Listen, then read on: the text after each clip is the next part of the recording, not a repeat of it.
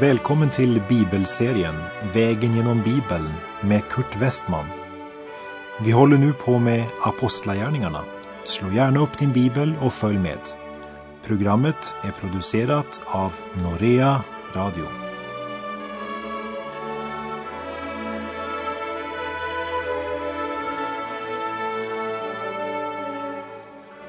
I förra programmet så vandrade vi genom de 13 första verserna i Apostlagärningarnas andra kapitel.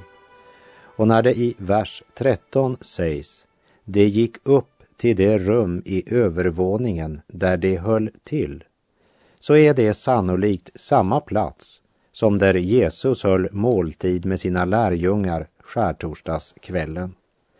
Påsk eller pingst var inte längre en ceremoni eller ett ritual. För de hade erfarit vad som skett med Jesus under påsken, mött honom uppstånden och erfarit pingstundret i sitt liv.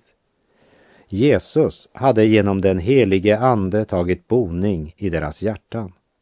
Och vi läste i Apostlagärningarnas 13 första verser om hur alla som var församlade på övre sal fylldes av helig ande och började tala andra tungomål med det ord som anden ingav dem.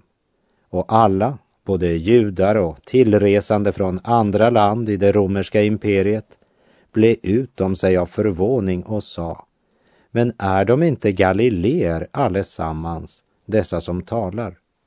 Hur kan då var och en av oss höra sitt eget modersmål talas? Ja, pris ske Gud. Pingstdagen var dagen då Babels språkförvirring för ett ögonblick upphävdes och Guds stora gärningar förkunnades på vars och ens eget språk. Och därmed gav Gud en försmak på att vad synden har ödelagt kan Gud hela. Allt det här är ju mycket intressant att läsa om. Men vi kan inte undgå att fråga oss, vad betyder pingsten för oss som lever idag? Hur ska vi få uppleva, eller rättare sagt erfara, pingst från Gud? Ja, låt oss betrakta det som skedde den första pingstdagen.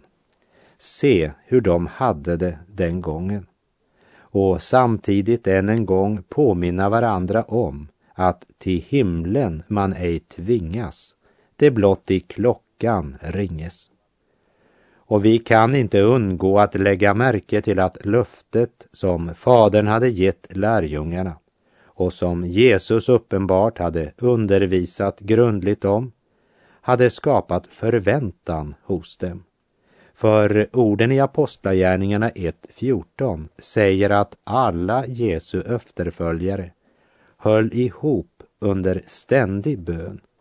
Det visar vad som präglade deras vilja och tanke. Vi kan säga att kapitel 1 och början av kapitel 2 doftar av förväntan. Det har i högsta grad med hjärtat att göra. För det är där Guds helige ande vill verka. Det är inte först och främst vår förstånd den helige ande siktar på. Även om Paulus i Efesebrevet 1 säger att jag ber att vår Herres Jesu Kristi Gud, härlighetens fader, ska ge er en vishetens och uppenbarelsens ande som låter er få kunskap om honom må han ge ert inre öga ljus så att ni kan se vilket hopp han har kallat oss till, vilket rikt och härligt arv han ger oss bland de heliga. Så Guds ande vill nog även lägga sin smörjelse på vårt förstånd.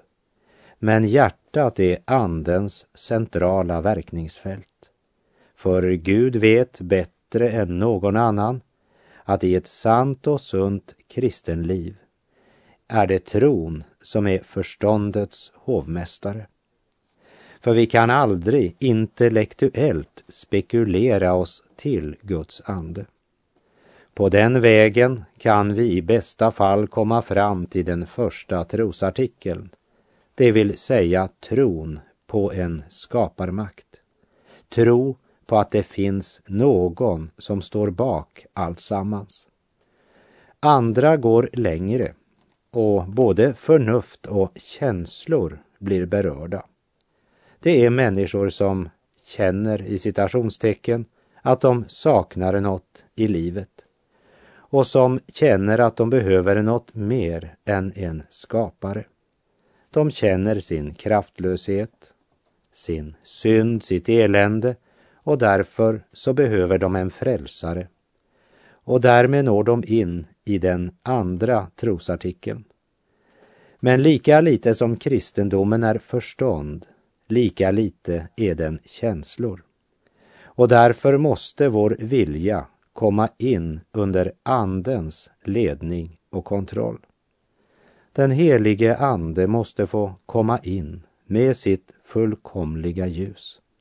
Det absoluta, gudomliga ljuset. Sanningens ljus. Och du ska få uppleva pingst i ditt eget liv. Och då är det viktigt vara klar över att den som önskar uppleva Andens fullhet i sitt liv, han kommer också att få uppleva syndens fullhet. För Anden ska överbevisa världen om synd.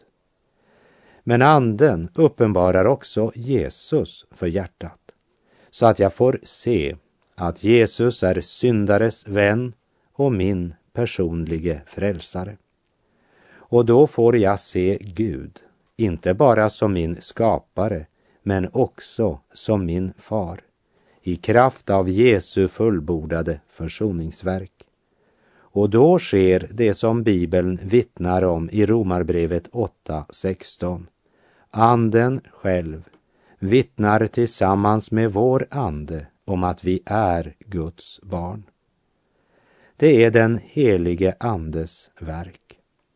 Han fyller hjärtat med visshet, en underbar visshet om att Gud i sin nåd förlåtit mig alla mina synder och renat mig i Jesu dyra blod. Och då blir Jesus av hjärtat min personlige frälsare och mitt hjärtas dyraste skatt. Det kallas att erfara Gud. Och det är något mer än att bara ha hört andra vittna om det. Det är att personligen ha erfarit Andens gärning i sitt liv.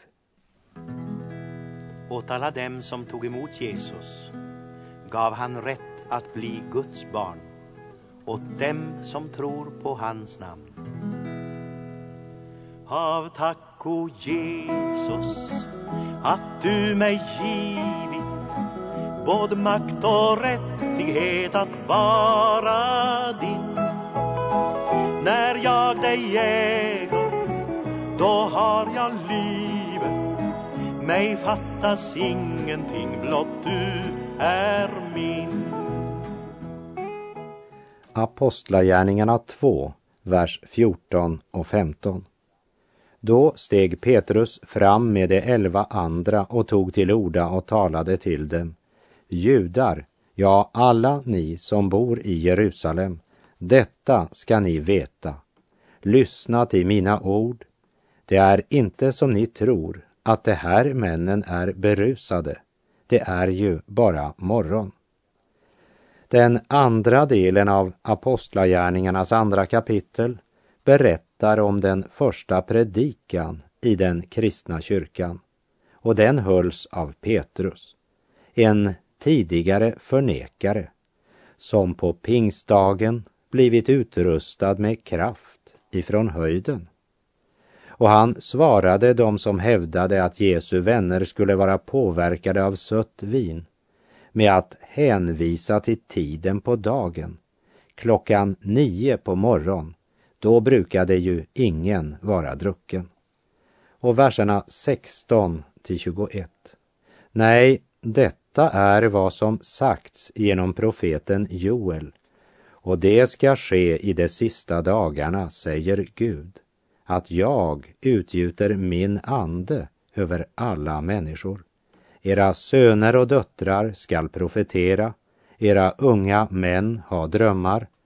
Ja, över mina tjänare och tjänarinnor ska jag i de dagarna utgjuta min ande och det skall profetera.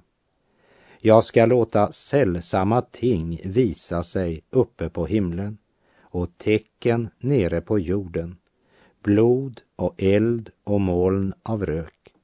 Solen ska vändas i mörker och månen i blod innan Herrens dag, den stora och strålande. Men var och en som åkallar Herrens namn skall bli räddad. Vi ska komma ihåg att han här talar till judar som var väl kända med Gamla testamentets skrifter och profetior. Och vi fortsätter verserna 22 till och med 24. Israeliter, lyssna på mina ord.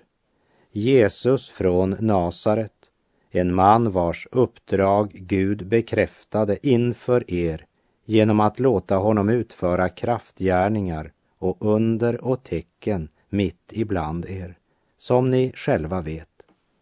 Han utlämnades efter Guds beslut och plan och ni lät laglösa spika fast och döda honom. Men Gud löste honom ur dödens vånda och lät honom uppstå eftersom det inte var möjligt att döden skulle få behålla honom i sitt grepp. Petrus säger enkelt och klart att det som skett inte står i motsats till Guds plan. Samtidigt påpekar han att även om allt det här skett efter Guds plan så befriar det inte dem från ansvaret att de krävde att få Jesus korsfäst. De religiösa ledarna började anklaga Jesus och förfölja honom och sedan fick de också den romerska maktens representanter att korsfästa honom. Petrus talar alltså till människor som var direkt involverade i korsfästelsen. Ni lät laglösa spika fast och döda honom, säger Petrus. Men det är inte det viktigaste i hans budskap. Han fortsätter med att säga men Gud löste honom ur dödens vånda och lät honom uppstå. Han predikade alltså om Jesu uppståndelse. Så temat för den första predikan som hölls i Kristi kyrka var att Jesus Kristus uppstått från de döda. Och vi läser verserna 25 till och med 29. Ty David säger om honom, jag har alltid haft Herren för mina ögon. Han står vid min sida för att jag inte ska vackla. Därför fröjdar sig mitt hjärta och jublar min tunga. Ja, än mer, min kropp ska få vila med förtröstan. Ty du ska inte lämna min själ i dödsriket eller låta din helige möta förgängelse. Du har visat mig livets vägar. Du skall uppfylla mig med glädje när jag får se ditt ansikte. Mina bröder, jag kan lugnt säga till er att vår stamfar David är död och begraven. Hans grav finns här än idag. I psalm 16 talar David om Jesu uppståndelse som nu blivit förverkligad. Och kanske pekade Petrus mot berget Sion där Davids grav fanns. Vi läser verserna 30 och 31. Nu var han ju profet och visste att Gud med ed hade lovat honom att sätta en ättling till honom på hans tron. Därför var det Messias uppståndelse han förutsade med orden han lämnades inte i dödsriket och hans kropp mötte inte förgängelsen. Vi kan alltså tydligt se att den första predikan som hölls efter att lärjungarna utrustats av den helige Ande, det var en påskpredikan. Varje predikan i församlingens första tid var en påskpredikan. Vi läser verserna 32 till och med 35. Denne, nämligen Jesus, har Gud låtit uppstå och vi kan alla vittna om det. Gud har upphöjt honom med sin högra hand och sedan han enligt löftet tagit emot den helige Ande av Fadern har han nu utgjutit den så som ni här ser och hör. David har inte själv stigit till himlen, men han säger Herren sade till min herre, sätt dig på min högra sida, så ska jag lägga dina fiender som en pall under dina fötter. Det heliga i gamla förbundet, det vill säga de som levde på det gamla testamentets tid, de gick inte till himlen när de dog, inte ens David. Men en gång ska det uppväckas. Petrus framhåller att Jesus nu sitter på Guds högra sida och där ska han sitta till dess han upprättar sitt rike. Och från Faderns högra sida är han fortfarande verksam på jorden. Vers 36 till och med 38. Hela Israels folk skall alltså vara fast förvissade om att Gud har gjort honom till Herre och till Messias. Denne Jesus ni har korsfäst. Orden träffade dem i hjärtat och det frågade Petrus och de andra apostlarna, bröder, vad ska vi göra? Petrus svarade, omvänd er och låt er alla döpas i Jesu Kristi namn så att ni får förlåtelse för era synder. Då får ni den helige Ande som gåva. De som här lyssnar hade hört budskapet från Moseböckerna och det gamla testamentets profetskrifter. De hade kunskap om Gud. Likväl hade de vänt Gud ryggen och nu blev de uppmanade att omvända sig. Petrus sa, omvänd er och låt döpa er i Jesu Kristi namn. Jesus förlåter dina synder och den som får sina synder förlåtna får den helige Ande som gåva. Och löftet gäller inte bara de som befann sig på övre sal på pingstdagen, men Petrus säger vers 39 och 40. Ty löftet gäller för er och era barn och alla dem långt borta som Herren vår Gud vill kalla. Petrus vädjade till dem med många andra ord också och han uppmanade dem, se till att ni blir räddade undan detta onda släkte.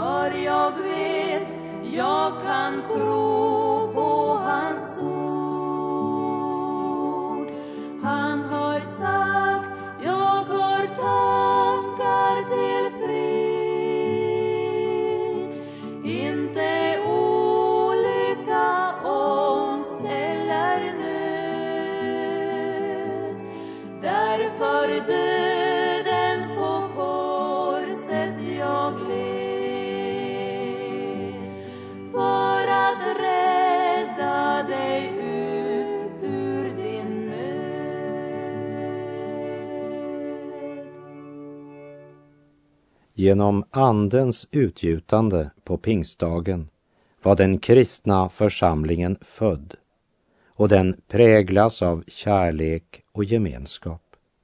Och budskapet var att så högt älskade Gud världen att han gav den sin ende son för att var och en som tror på honom inte ska gå förlorad utan ha evigt liv.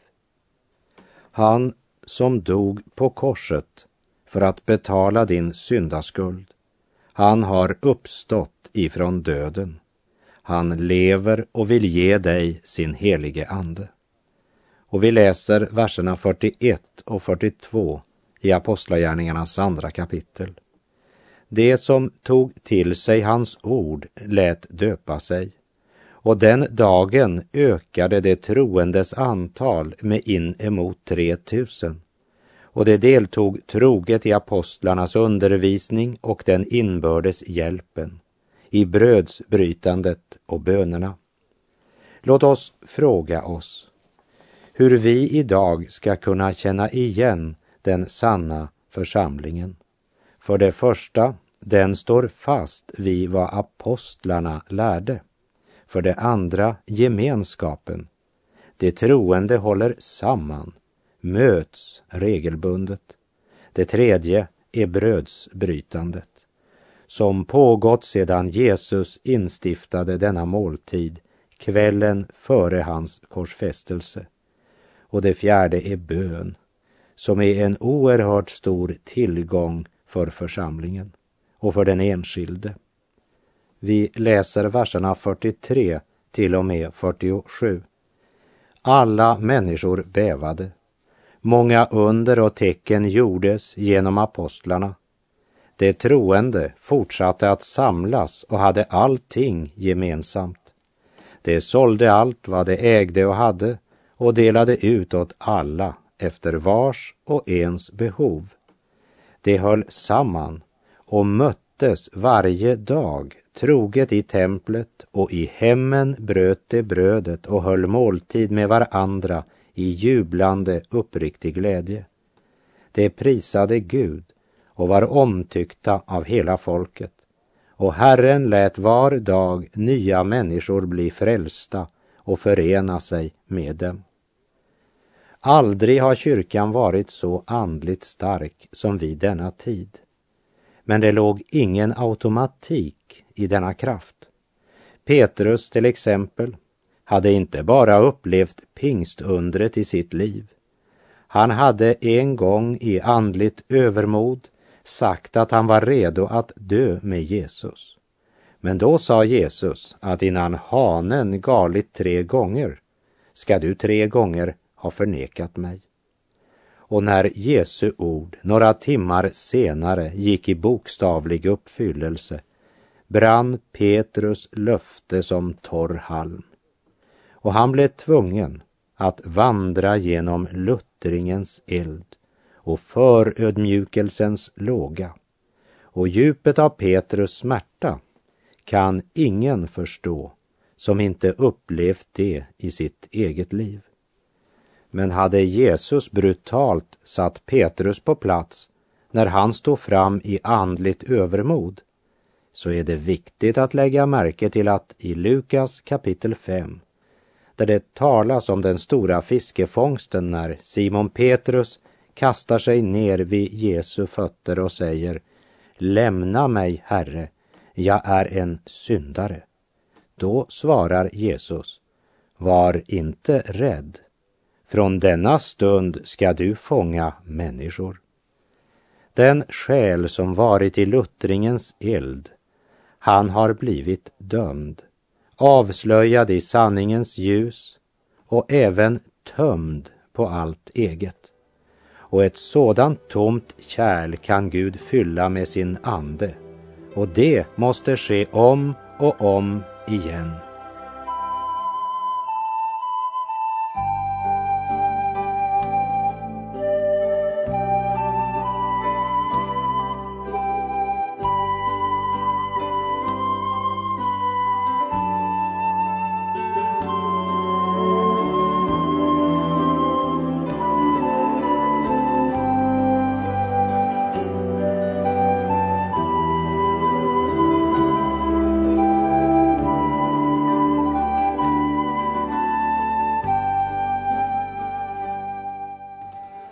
När vi kommer till Apostlagärningarna kapitel 8 ska vi se att det går an att vara född på nytt utan att vara fylld av Guds ande. Må du och jag vara villiga att låta Gud föra oss genom den luttringens eld som öppnar våra ögon för hur beroende vi verkligen är av Gud och av hjälparen han sänt. Och Jesus själv säger ju i Lukas kapitel 11 och vers 13. Om nu redan ni som är onda förstår att ge era barn goda gåvor, ska då inte Fadern i himlen ge den helige Ande åt den som ber honom? Frågan är inte om Gud kan och vill ge. Men frågan är, har du något behov av det som Fadern lovat? Och då ska du inte undersöka i dina känslor. Men se om du, likt de första lärjungarna, är ivrig att vara med när man samlas omkring ordets och bönens gemenskap. För det var det som visade att de levde i förväntan. Och med det säger jag tack för den här gången. Herren vare med dig, må hans helige ande fylla alla dina behov, mitt i all din synd, all din nöd och brist, så att du av hjärtat kan säga, min bägare flödar över. Gud är god.